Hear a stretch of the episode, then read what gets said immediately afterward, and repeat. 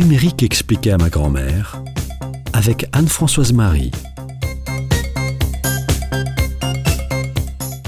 Petit zoom aujourd'hui sur les arnaques numériques. Depuis l'arrivée d'Internet, le monde numérique est le nouveau terrain de jeu des arnaqueurs en tout genre.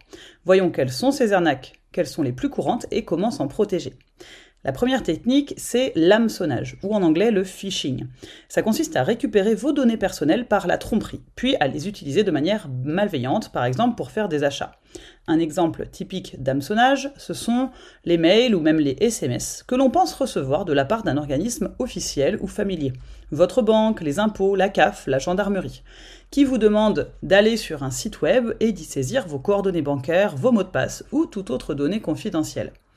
Ces mails sont rédigés de façon à vous faire peur, à vous donner un sentiment d'urgence et à vous pousser à agir sans prendre de précautions. Il peut s'agir par exemple d'un compte bientôt expiré, de la vignette critère, d'un colis reçu qu'il faut récupérer. On risque d'en avoir beaucoup, cela au moment de Noël, ou encore d'un remboursement que vous devez recevoir. Vous êtes invité à cliquer sur une page pour renseigner vos coordonnées personnelles. Ces données seront ensuite récupérées par l'auteur du phishing, qui les utilisera pour effectuer des achats ou des opérations bancaires. Soyez donc vigilants. Jamais l'administration ne vous demandera de donner vos coordonnées bancaires ou vos mots de passe.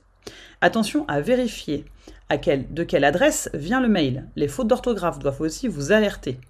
Et finalement, avant de cliquer sur un lien, vérifiez que l'adresse semble correcte, qu'elle ressemble au site web que vous avez l'habitude d'utiliser. Par exemple, tous les sites du gouvernement se terminent par .gouv.fr.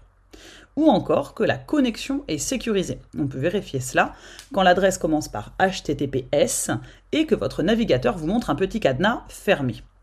En cliquant sur le lien d'un de ces messages d'arnaque, vous risqueriez d'aller sans le vouloir sur un site frauduleux. Ce genre de mail peut aussi vous rediriger vers un site qui pourrait installer un malware sur votre ordinateur. Un malware, c'est un logiciel malveillant qui peut bloquer votre matériel et qui exigera une somme d'argent en échange de la clé de déchiffrement qui vous permettra de restaurer vos fichiers. Tout votre contenu est susceptible d'être chiffré, donc rendu inutilisable.